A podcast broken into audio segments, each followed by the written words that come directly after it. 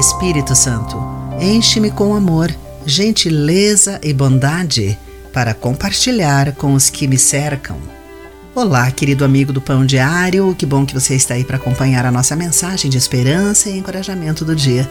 Hoje vou ler o texto de David Roper com o título O Doce Aroma de Cristo.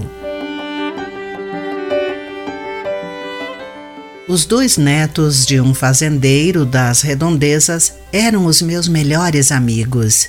Íamos à cidade com ele e o seguíamos enquanto fazia compras e conversava com quem conhecia. Ele os conhecia pelo nome e por suas histórias. Parava aqui e ali, perguntava sobre uma criança doente ou um casamento em dificuldades e oferecia palavras de encorajamento compartilhava as Escrituras e orava, se fosse necessário. Nunca esquecerei esse homem tão especial que não impunha sua fé a ninguém, mas sempre lançava uma semente. O fazendeiro idoso tinha o que Paulo chamaria de doce aroma de Cristo, de acordo com 2 Coríntios capítulo 2, versículo 15. Deus o usou para espalhar o aroma do conhecimento de Cristo. Ele está com Deus agora. Mas sua fragrância ainda permanece onde ele viveu. C.S. Lewis escreveu: Não existem pessoas comuns. Você nunca conversou com um mero mortal. Dito de outra forma, Todo contato humano tem consequências eternas.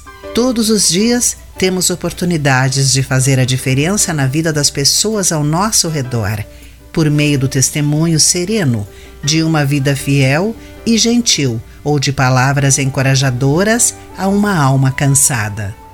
Nunca subestime o efeito que uma vida centrada em Cristo pode ter sobre os outros.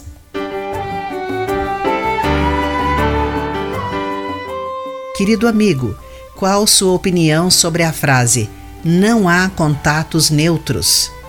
Que diferença isso poderia fazer em como você vê todos os seus contatos e conversas ao longo do dia?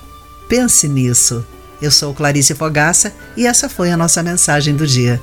A palavra de encorajamento que você ouviu foi extraída do devocional Pão Diário para conhecer mais recursos e falar conosco, visite o site www.pandiario.org.